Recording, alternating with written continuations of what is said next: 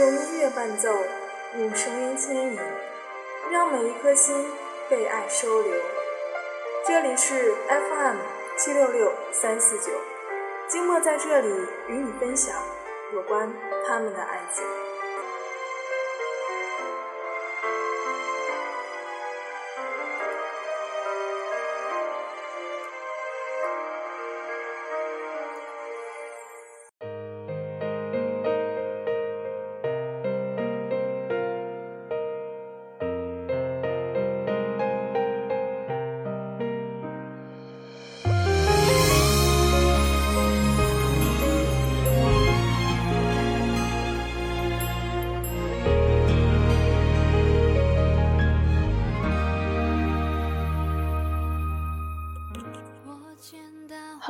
大家好，今天是周六了，可能是因为周一没有上班的缘故吧。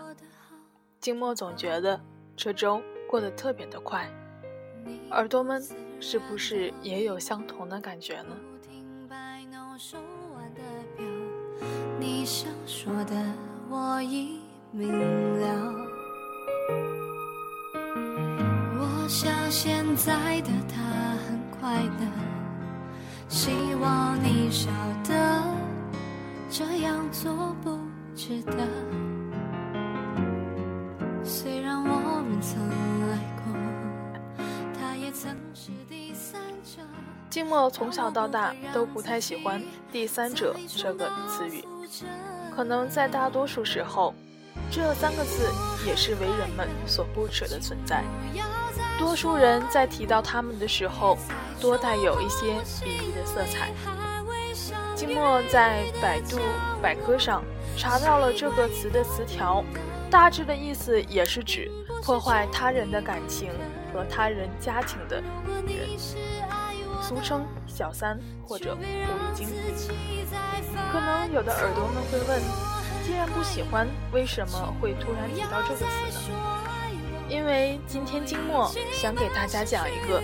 关于小三的爱情故事，对于他的行为，静默不做评判；但至于他的精神和他的执着，静默还是很佩服的。下面就让静默为大家带来这篇来自张朵朵的《最努力的小三》。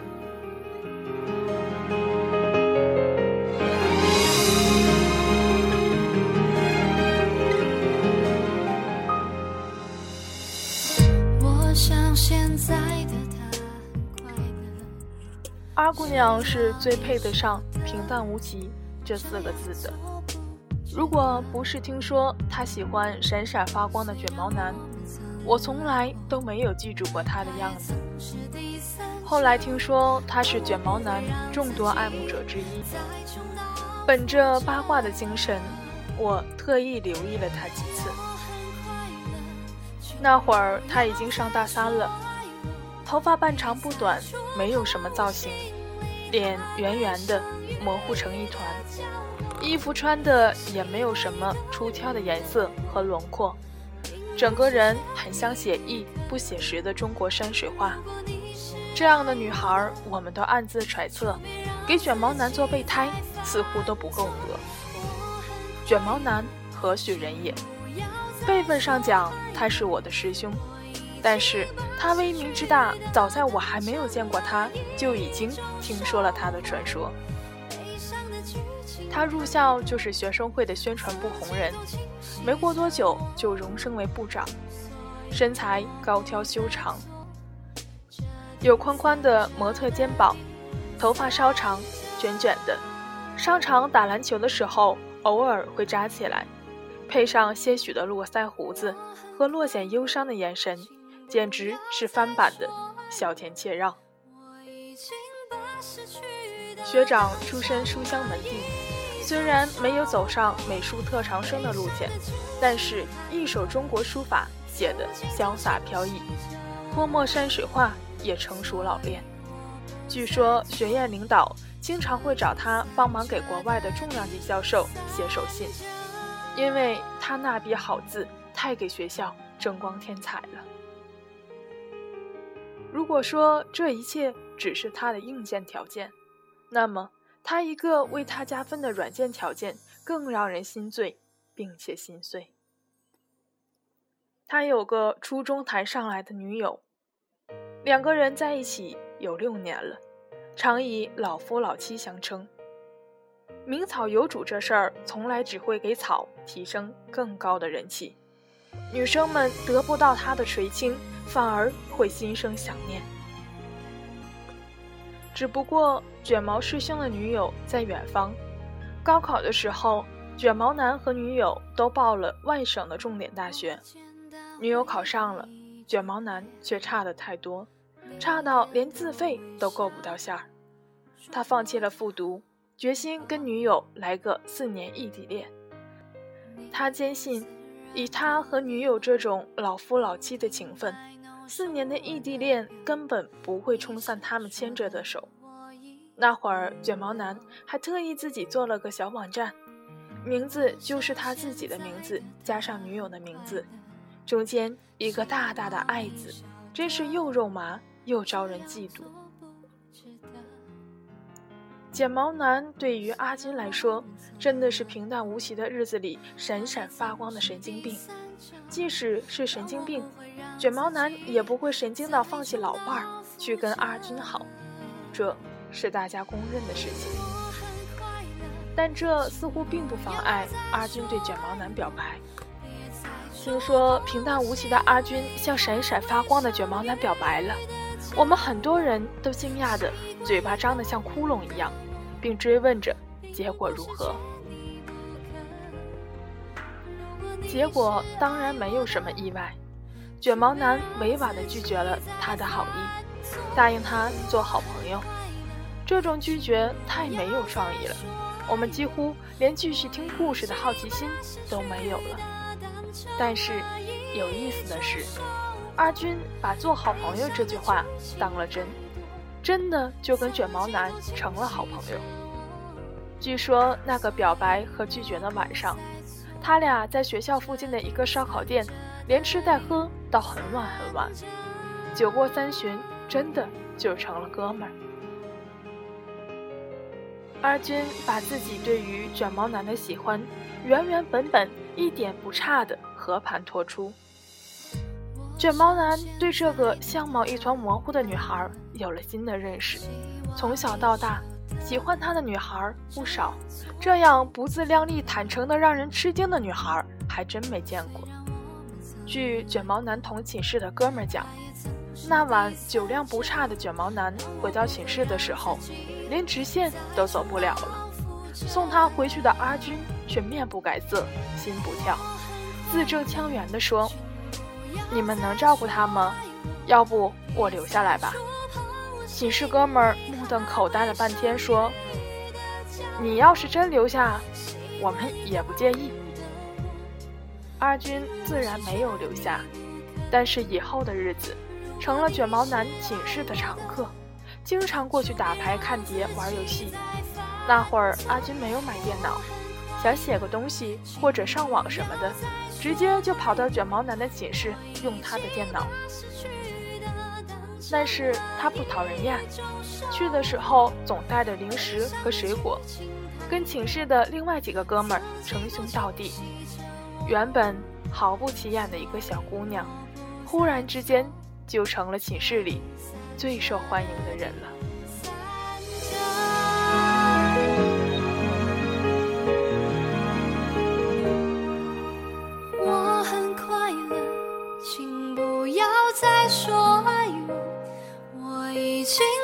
失去的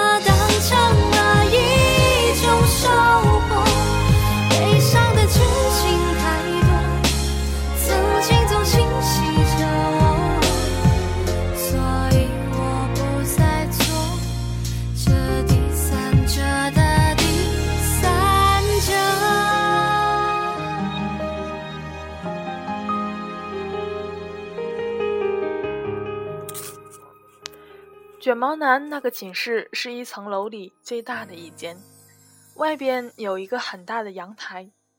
阿军在阳台上养了不少的花花草草，经常过去浇水除虫，甚至帮他们打扫卫生。原本又脏又乱又臭的男生寝室，在他的照料之下变得整洁又清新。风信子开花的时候，甚至香飘四溢。当然，混着香烟、酒精和臭袜子的味道，还是有一些奇怪。但是跟其他的男生寝室比起来，简直就是天堂了。那会儿，我们对阿军的做法喜忧参半。喜的是，竟然有这样执着的姑娘，用实际行动不间断地向自己喜欢的男生发起猛攻；忧的是，在这样穷追猛打的情敌压迫下，卷毛男那位远在外省的女友有了很大的危机感。因为我和卷毛师兄的关系不错，Q 上也有他的女友，忍不住会义愤填膺地替他说几句。提醒他目前面临的严峻局势。我说：“师姐，你要有心理准备，师兄这回可是遇到高手了。”那语气很像讨好主子欢心的丫鬟。因为师姐长得很漂亮，长发、大眼、白脸、细腰，还会跳很漂亮的民族舞。作为资深的外貌协会患者，我忍不住的就想靠拢她。师姐信心满满的说：“我对她有信心，如果我们之间有人变心，那肯定是我。”顿时我就震惊了。后来有一次，一位知名的教授来我们学校做讲座，我老早就跑去礼堂占位子，因为在同一个学院混得比较熟，知道卷毛师兄他们一帮人也会去，我就顺道。占了好几个座位，果然，卷毛师兄到了。除了他寝室那帮形影不离的哥们儿，还有阿军和另外一个女生。我和同座的女生一起嘀咕：“这阿军的手段何其高明，铁了心要鸠占鹊巢呢。”接着，我们就看到，卷毛师兄要坐的那个位子上，貌似有什么脏东西。他是男生，粗心。没有带纸巾的习惯，他几乎是非常自然的把手伸向了阿军，而阿军脸上出现了一个笑容，很自然的在包里拿出纸巾递给他。那个笑容叫什么比较合适呢？哦，对，叫宠溺。我很快乐，请不要再说。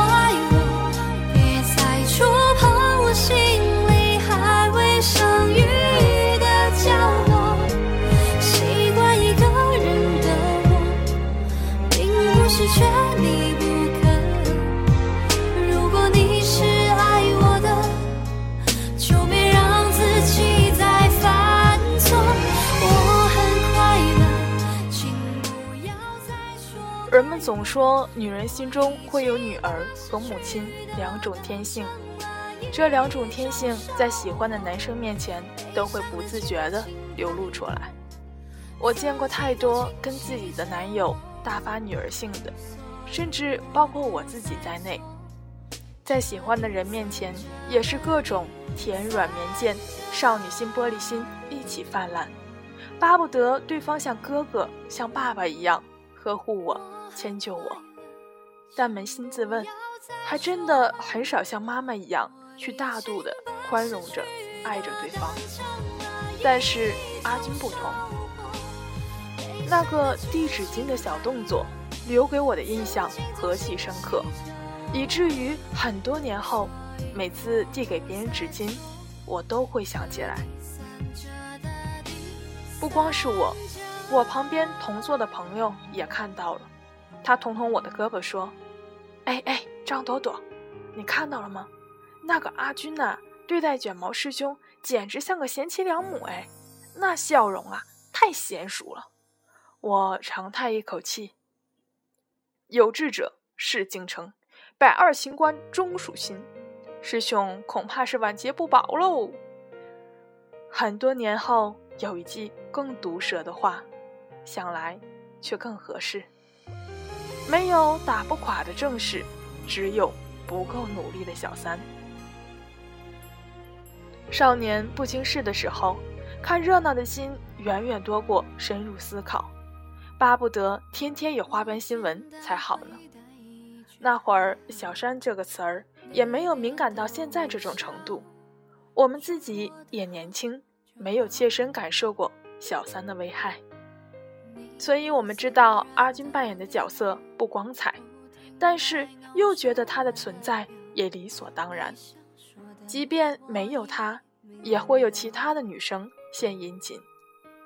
况且换成另外一个女生，未必像他那样对卷毛那么好。所以，我们很宽容地看到他给校草松土这种行为的出现，等着看卷毛男如何取舍。但我不会让自己再重蹈覆辙。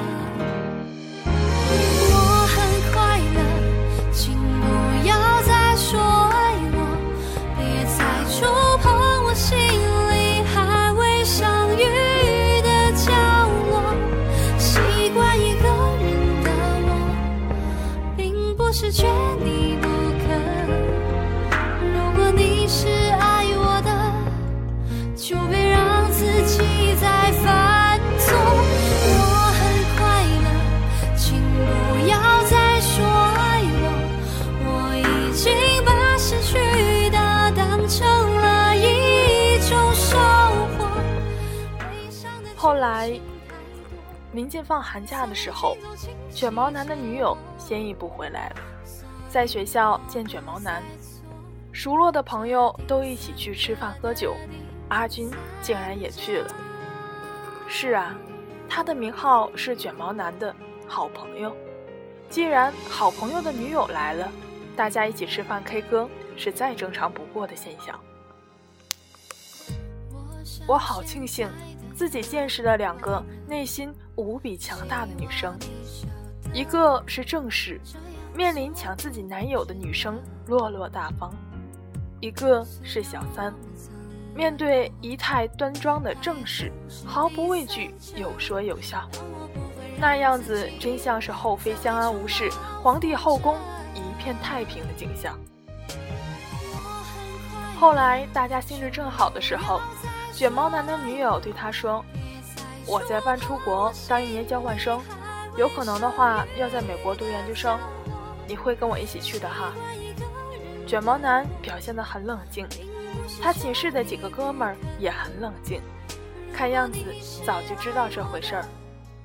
可见他这番话完全不是说给他们听的，那么自然就是说给小三听的。纵使强大如阿军，听到这个消息也愣住了，很讽刺啊！既然是好朋友，卷毛男竟然没有跟他提过半句，可见哥们儿的待遇还是有差别的。阿军愣了半天，只能盯着卷毛男看。卷毛男一边给女友削苹果，一边说：“我爸给咱们出钱，可能不太够。”我爷爷也会出一些。事情说白了就这么简单。卷毛男和女友早就是一家人，卷毛男的家人全力支持儿子和儿媳比翼齐飞。阿军辛辛苦苦了这么久，终究是白忙活一场。卷毛男甚至都没有给他打个招呼，没讲过一句解释的话，他连个最基本的备胎的待遇。都没有得到，气氛尴尬了好一会儿。一个哥们儿唱了个什么搞怪的歌，总算缓和了过来。先前我们还羡慕卷毛男像个后妃和谐的康熙大帝，现在突然觉得他像夹在东宫太后和西宫太后中间受夹板气的同治皇帝了。惹上情债不容易呀。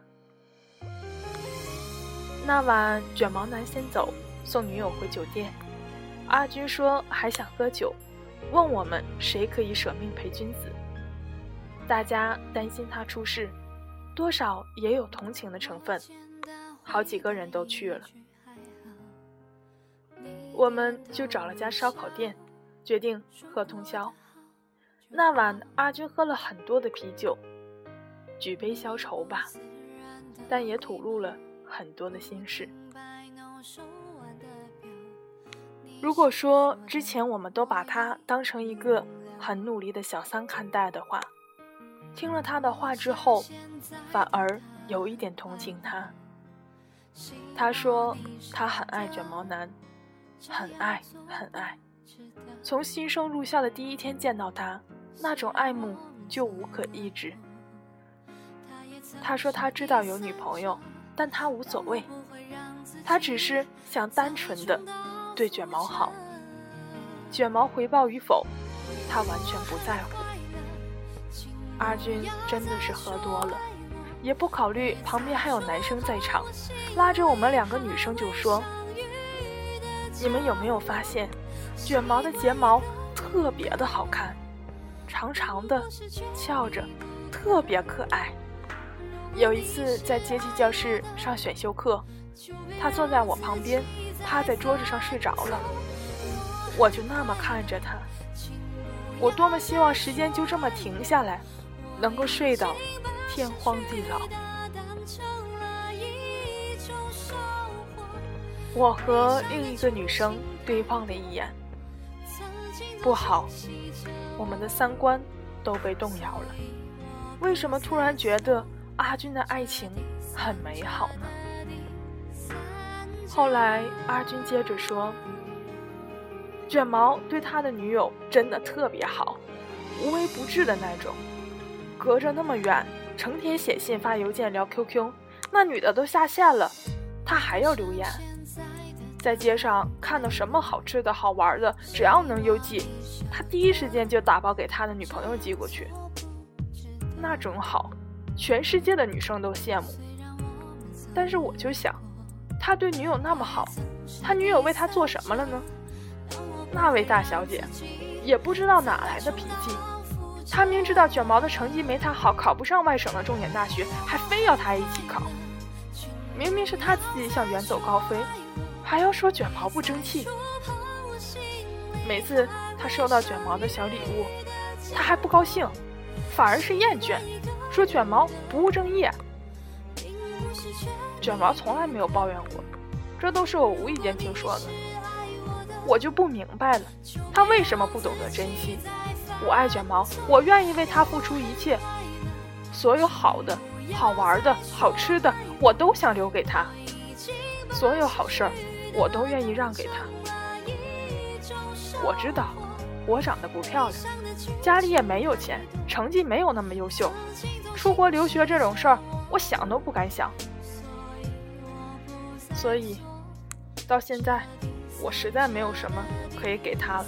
但我能说，只要我有的，只要他张嘴向我要，我都可以给他。我只想对他好，别无他求。我们一直喝到了后半夜，学校也回不去了，烧烤店也打烊了。几个醉鬼在学校外面的小街上吵吵喊喊。冷的直哆嗦。后来想了个主意，去网吧过夜。一进去，大家都守着电脑睡着了。我胡乱的找了个片子看，完全不记得看了什么，慢慢的也睡着了。那好像是大学时代过得最混乱的一个晚上吧。懂了很多事，又好像什么都搞不懂了。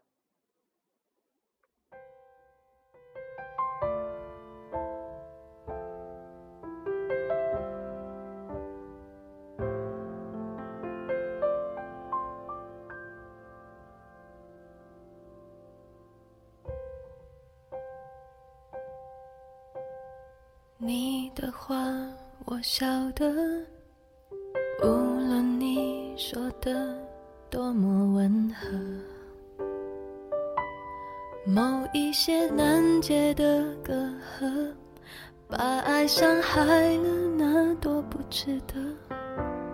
没什么好怪的，我已经发力继续拉扯。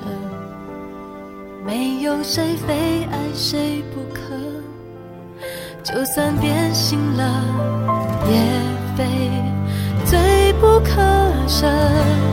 他只是最最无辜的第三者，就算他消失，此刻告诉我能得回什么呢？责怪他又凭什么呢？他只是无意闯入的第三者，我们之间的困难在他出现后来卷毛就和女友一起出国了，女友所在的学校是著名的留学大军聚集地，他是作为交换生去的美国，卷毛就没有那么顺利了，在学校办了各种手续。又申请外国学校什么的，具体的我也不大清楚，反正是砸了很多钱进去，连个奖学金也没有，去了个什么野鸡大学学的设计，其实在我看来，就是专门给女友陪读去了。我们那帮在一起酒肉的狐朋狗友，也忽然一下子就都有了自己的事儿。各忙各的，联系少了很多。偶尔学院开会或者有个什么集体活动，还是会看到阿军。她比以前漂亮多了，留了长直发，梳理得很整齐。人瘦了很多，穿衣品味也上了一个档次，有腰身，有线条。虽然肉肉的包子脸没有什么改观，但是。她皮肤原本就很白，偶尔化个淡妆，不论是远看还是近看，都有小美女的感觉了。我们偶尔会暗自的惋惜一下，卷毛君没有看到他这么好看的样子。阿军先我们毕业了，没有考研究生，到了一个县级市的重点中学，做了一名中学教师。后来，阿军就和我们失去了联系。再后来，我的 QQ 被盗，很多朋友的号码都丢失了，卷毛兄和他女友的也是。刚好那时候，我自己也被一堆烂事弄得焦头烂额，觉得命运安排很多人就是用来遗忘的，所以也就没有费心去寻找丢失的号码。和朋友，人生匆匆忙忙的赶着进下一站，谁能等谁呢？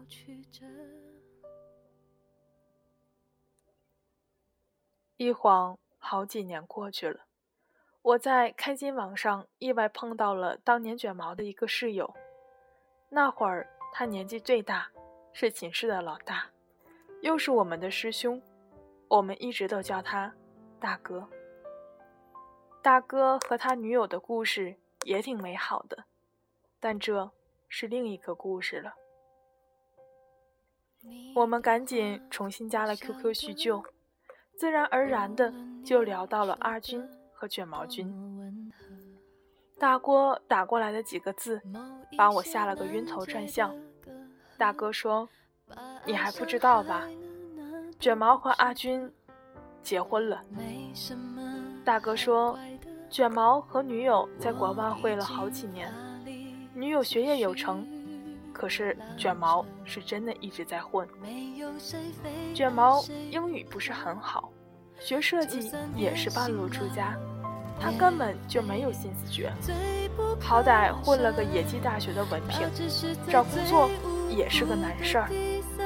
后来女友在国外。遇到了所谓的灵魂伴侣，便跟他分手了。卷毛带着一肚子的伤心和失望回到了老家，家里帮他联系了一所中学当老师，没想到竟然和阿军做了同事。直到那时，大家才发现，阿军当年找工作，故意选了卷毛家老家的那所中学。为的就是离他近一些，哪怕不能和他在一起，在他故乡的城市落脚，也是好的。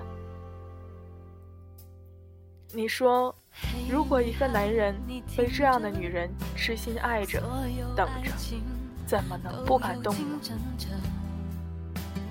我不是男人，我不懂男人怎么想，但是我想，无论男女都会被感动的痛哭流泪吧。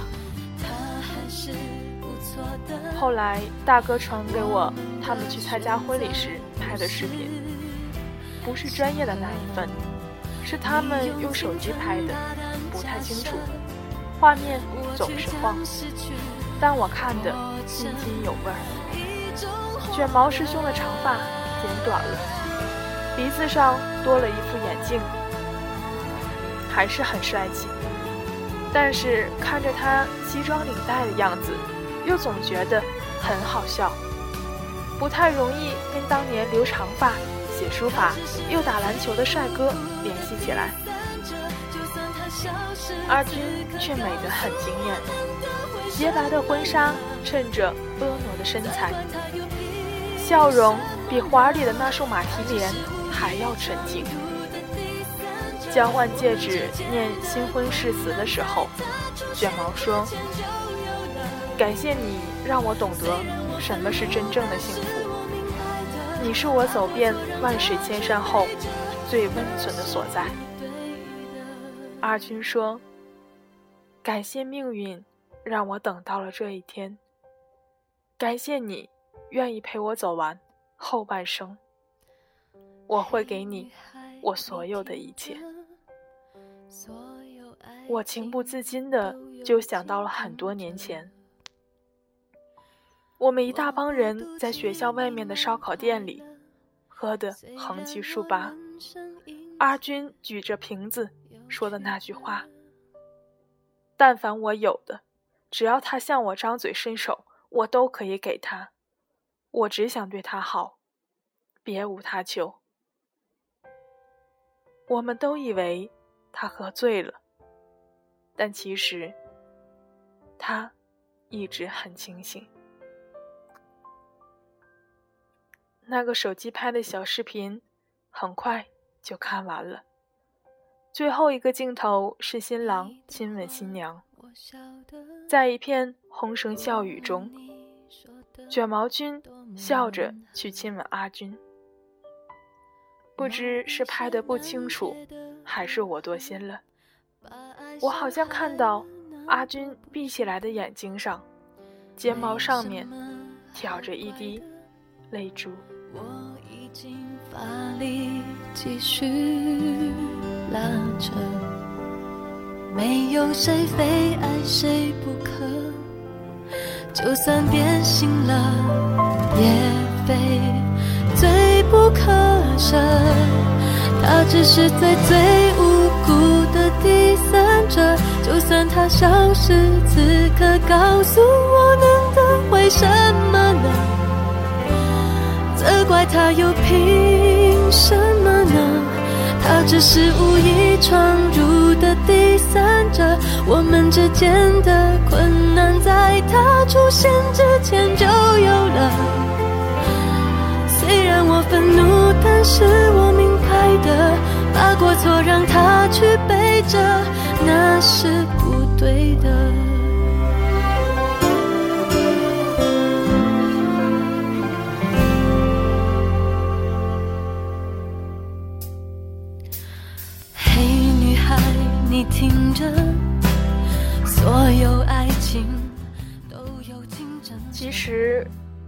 过故事以后，我们可能会说，阿军并不是传统意义上的小三，他从未造成过卷毛和他女友之间的矛盾，也从未影响过卷毛和他女友之间的感情。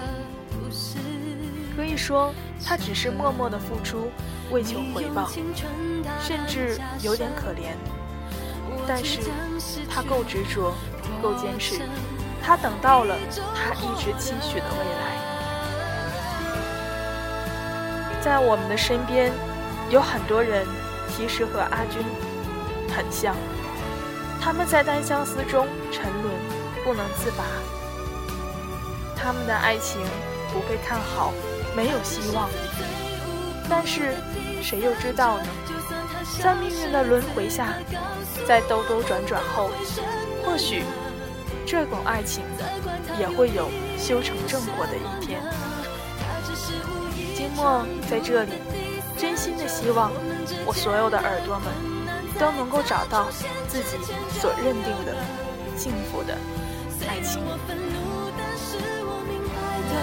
把过错让他去背着，那是不对的。